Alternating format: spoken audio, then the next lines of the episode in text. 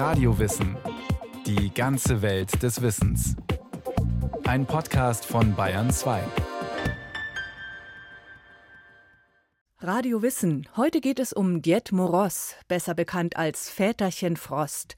Er ist eine Märchenfigur, die den russischen Kindern Geschenke bringt. Allerdings macht Väterchen Frost das nicht zu Weihnachten, sondern an Neujahr. Ein Relikt aus sowjetischer Zeit, denn das kommunistische Regime hielt nicht viel von religiösen Weihnachtsbräuchen.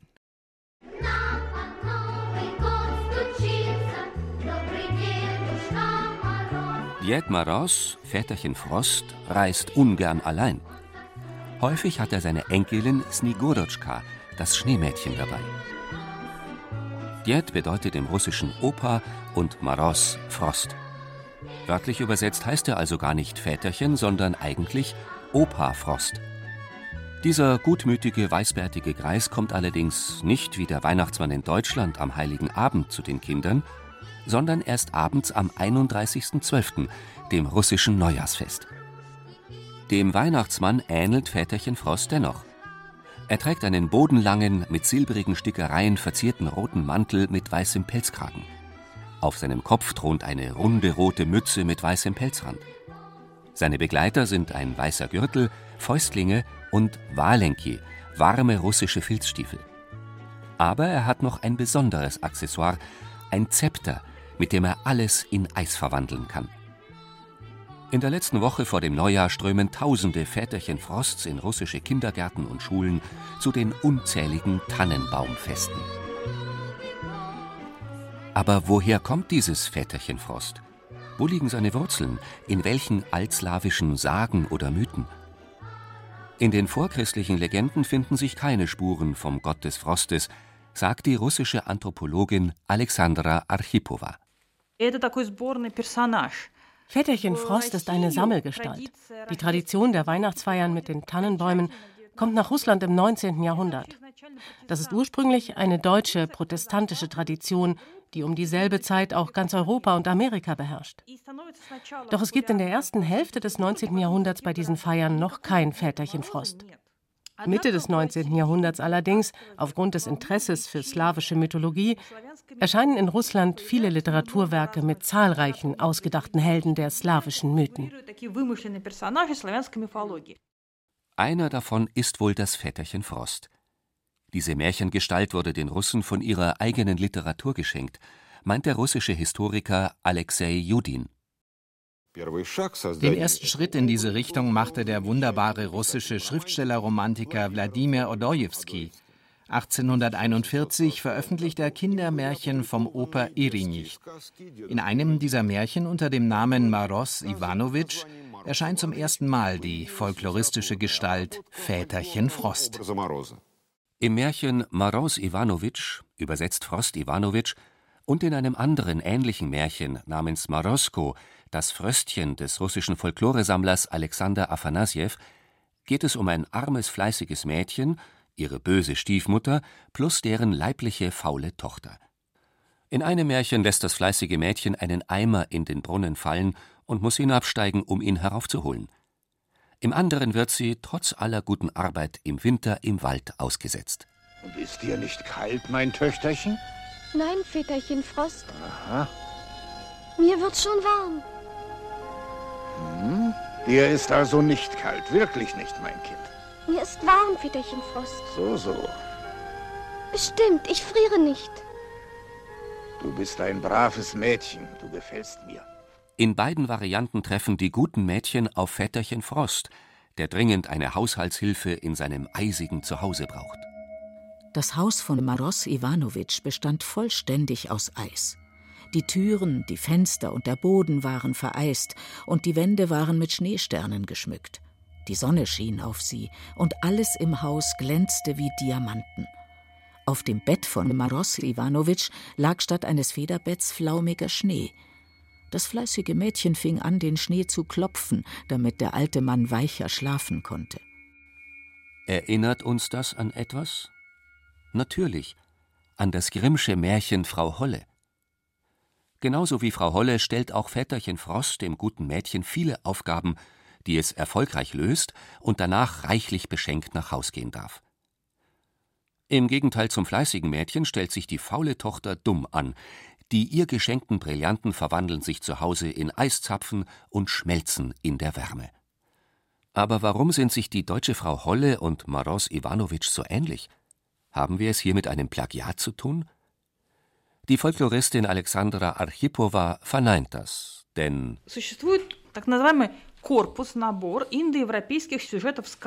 es gibt eine Reihe von indoeuropäischen Märchensujets, die sich von Skandinavien bis Indien ständig wiederholen.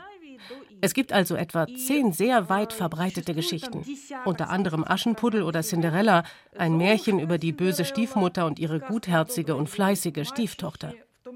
Frau Holle oder Väterchen Frost sind nur Varianten von diesem sehr verbreiteten Sujet. Davon gibt es 983 nationale Versionen.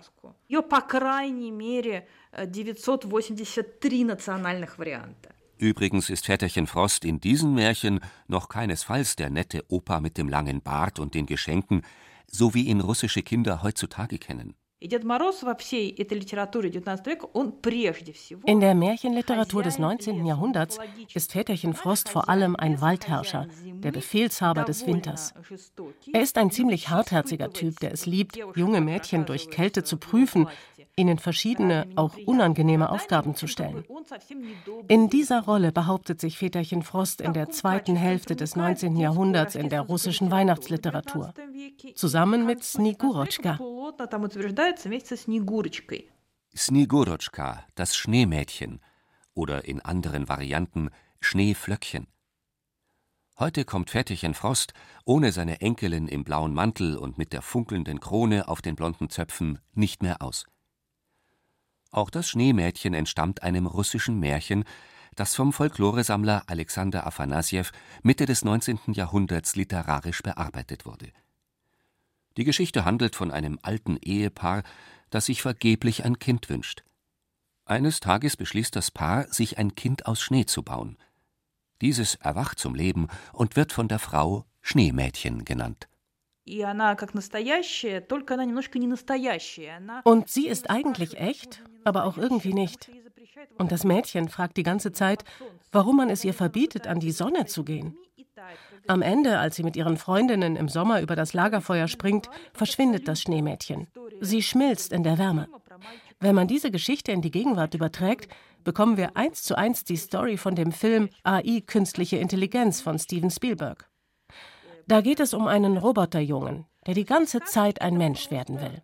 Ein sehr trauriges Märchen. Und auch in dem russischen Märchen gibt es dieses kleine Wesen, ein Mädchen, geschaffen aus dem Schnee. Und die Moral ist, niemand kann einen Menschen erschaffen, egal wie sehr man das möchte. Das tragische Schicksal des Schneemädchens inspirierte den russischen Dramaturgen Alexei Ostrowski 1873 zum gleichnamigen Bühnenstück Snigurotschka mit Musik von Peter Tschaikowski.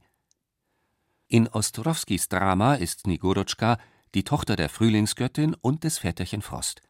Sie sehnt sich nach menschlicher Gesellschaft, vermag aber nicht zu lieben. Ihre Mutter schenkt ihr diese Fähigkeit, doch weil Liebe das Herz erwärmt, schmilzt das Schneemädchen.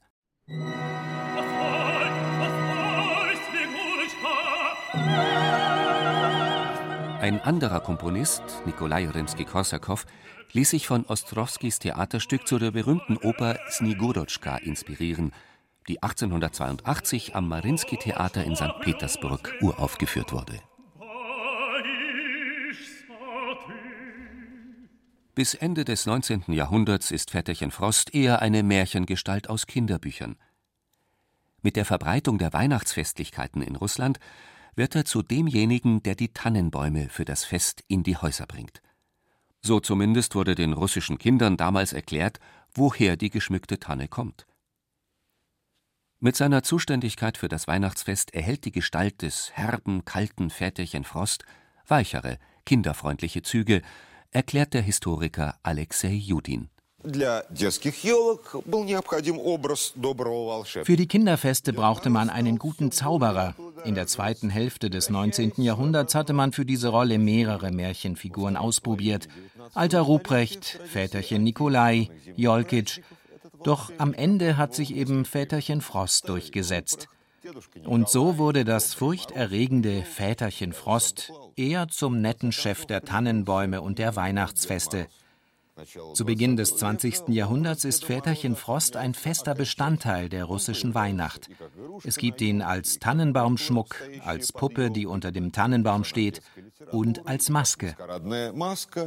Die Revolution der Bolschewiki 1917 mit ihrem Kreuzzug gegen die Religion als Opium für das Volk beendet die Tradition der Weihnachtsfeste. Kirchen werden geschlossen, Priester und Bischöfe verhaftet und erschossen. Das Feiern jeglicher religiöser Feste ist verboten, und die Einhaltung des Verbots wird streng überwacht. Im Land des Kommunismus gibt es keinen Platz für Väterchen Frost, er wird zum religiösen Müll erklärt. Eine antireligiöse Propagandabroschüre aus dem Jahr 1927 behauptet Kinder werden belogen, wenn man ihnen erzählt, dass Väterchen Frost ihnen die Geschenke mitbringt.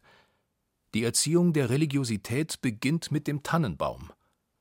Die Ausbeuterklassen benutzen das nette Tannenbäumchen und den lieben Väterchen Frost für ihr Ziel, das Arbeitervolk zu gehorsamen und geduldigen Dienern des Kapitalismus zu versklaven.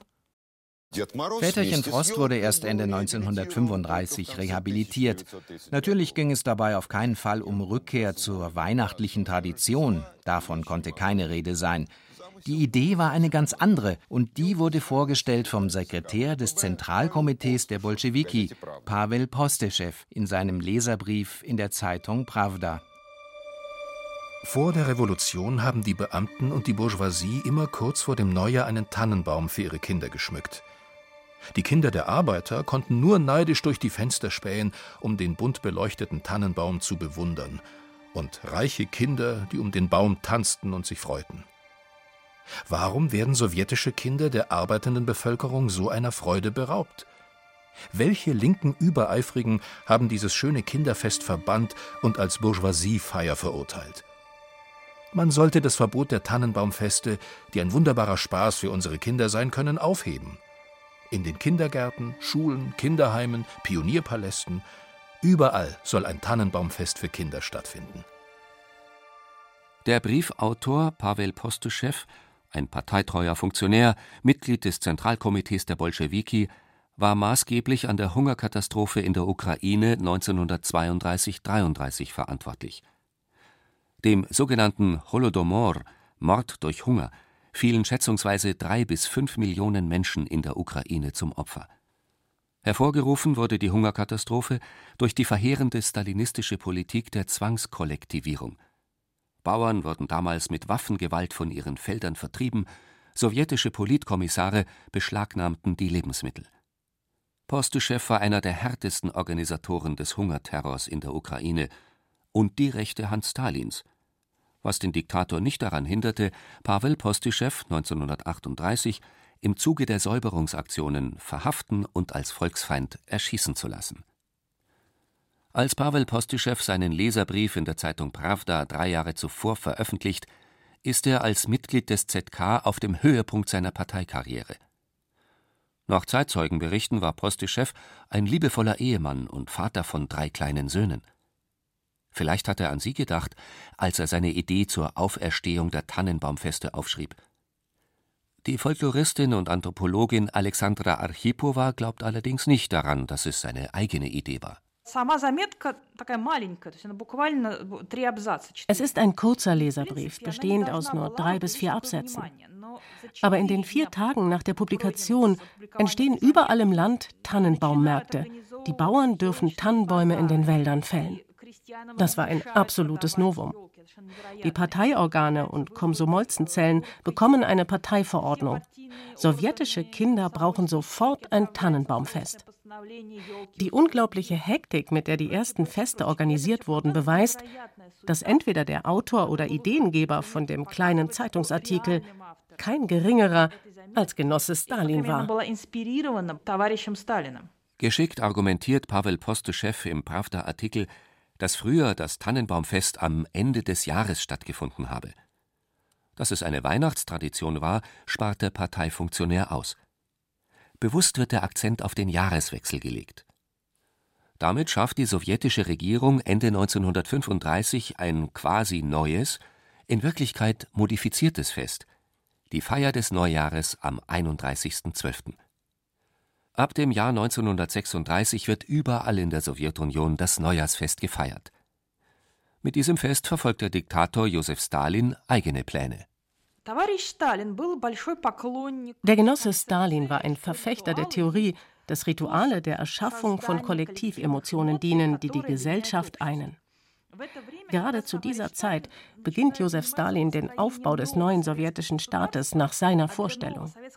Und für diesen Staat braucht er neue sowjetische Rituale, die alle vereinen und vor allem Grundlage fürs Gemeinschaftsgefühl aller sowjetischen Kinder bilden, egal woher du kommst, aus Usbekistan oder aus Moskau. Wichtig ist, dass das Neujahrsfest, dieses neue gemeinsame Ritual, positive Emotionen hervorruft. Sofort wird ein einheitliches Drehbuch für die Neujahrsfeier mit den Kindern ausgearbeitet. Das Ziel, die Ideologie und Lobpreisung des sowjetischen Staates und seines Führers Stalin mit den positiven Emotionen von Tannenbaumfest und Geschenken zu verbinden. So steht es in den Regeln zur Durchführung der sowjetischen Tannenbaumfeste. Der Vorbereitung und Durchführung der Neujahrsfeste soll besondere Aufmerksamkeit zuteil werden. Bei diesen Festen fließen Millionen Kinderstimmen in das gemeinsame Lied mit den Erwachsenen ein, in das Lied unserer Kraft, Macht und des Sieges, das unseren großen Volksführer Genosse Stalin lobpreist.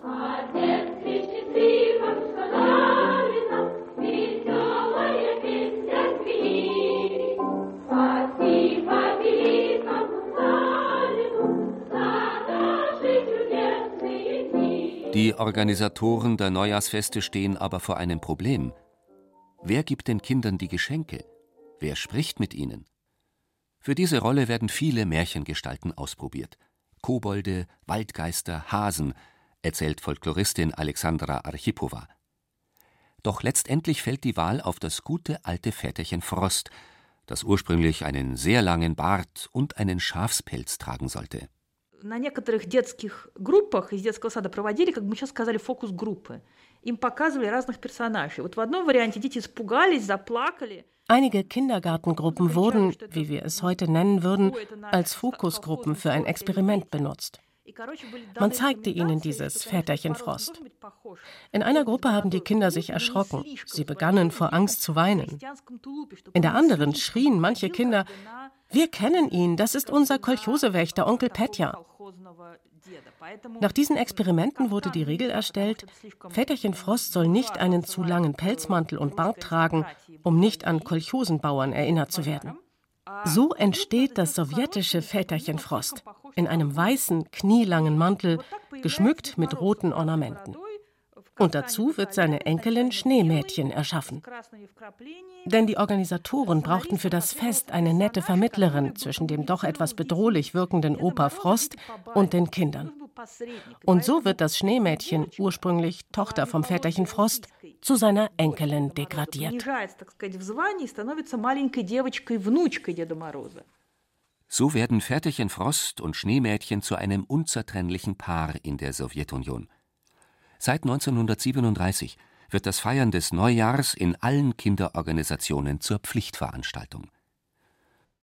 Solche Feste werden auch während des Zweiten Weltkriegs nicht ausgelassen. In den schwersten Hungermonaten im belagerten Leningrad im Winter 1941-42 organisieren Kindergärten für die geschwächten Kinder die Tannenbaumfeste. Eine der Erzieherinnen erinnert sich an so eine Feier am 4. Januar 1942. Wir haben angefangen, das Neujahresfest vorzubereiten. Die Kinder haben wir in diese Vorbereitung nicht involviert, da sie sehr schwach waren. Der Tannenbaum wurde sehr festlich geschmückt, doch die Kinder waren wie die kleinen Alten mit ihren Gesichtsfalten. Sie saßen und schauten nur müde zu. Sie wollten weder tanzen noch singen, saßen apathisch und ausdruckslos da. Nicht einmal Väterchen Frost konnte sie aufrütteln. Es war schrecklich, sie so teilnahmslos zu sehen. Nach Stalins Tod 1953 werden die sowjetischen Rituale immer häuslicher. Auch das Neujahrsfest wird zu einer Familienfeier. Väterchen Frost kommt dann nach Hause. Man konnte so einen Väterchen in einer speziellen Agentur bestellen. Oder zum Beispiel in den 1970er, 1980er Jahren tauschten die Nachbarsfamilien ihre als Väterchen Frost verkleideten Väter aus, damit die Kinder sie hinter dem Bart nicht so leicht erkannten. Aber Väterchen Frost bringt nicht einfach so die Geschenke am 31. Dezember. Er fragt auch, ob die Kinder sich gut benommen haben, will von ihnen ein Gedicht oder ein Liedchen hören, damit die Kinder sich die Geschenke sozusagen verdienen. Interessanterweise ist es eine direkte Leihgabe der deutschen protestantischen Tradition aus dem 17. und 18. Jahrhundert. Damals sagten die Kinder zu Weihnachten biblische Psalmen vor, um sich beim Fest von ihrer besten religiösen Seite zu präsentieren. Nach dem Zerfall der Sowjetunion 1991 wird die Religion rehabilitiert. Viele Kirchen werden wieder geöffnet. Manche Russen finden in ihrem traditionellen rechtsorthodoxen Glauben einen Halt nach dem Untergang der kommunistischen Ideale. Aber die wieder erlaubte Weihnachtsfeier die in Russland nach gregorianischer Kalenderanpassung 1918 auf den 7. Januar fällt, kann die Neujahrsfeier keinesfalls verdrängen. Nach wie vor bleibt die Nacht vom 31.12. auf den 1.1. als das Neujahrsfest die wichtigste Familienfeier. Und nach wie vor bekommen die russischen Kinder an dem Tag ihre Geschenke.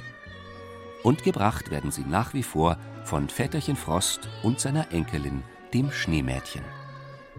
Warum hält sich diese Tradition so? Alexandra Archipova weil dieses Projekt des Genossen Stalin unglaublich erfolgreich war. Er hatte sehr gut verstanden mit den gemeinsamen positiven Ritualen.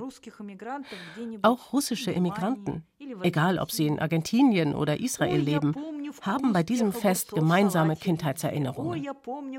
Sie wissen noch, wie Väterchen Frost zu ihnen kam und wie ihre Tannenbäume geschmückt waren. Und wie der traditionelle Wintersalat aus Kartoffeln, Salzgurken und Mayonnaise geschmeckt hat. Das vereint. Das relativ neue Weihnachten vereint sie noch nicht. Es ist eine private Sache von jedermann, ob er in die Kirche geht oder wie er das feiert.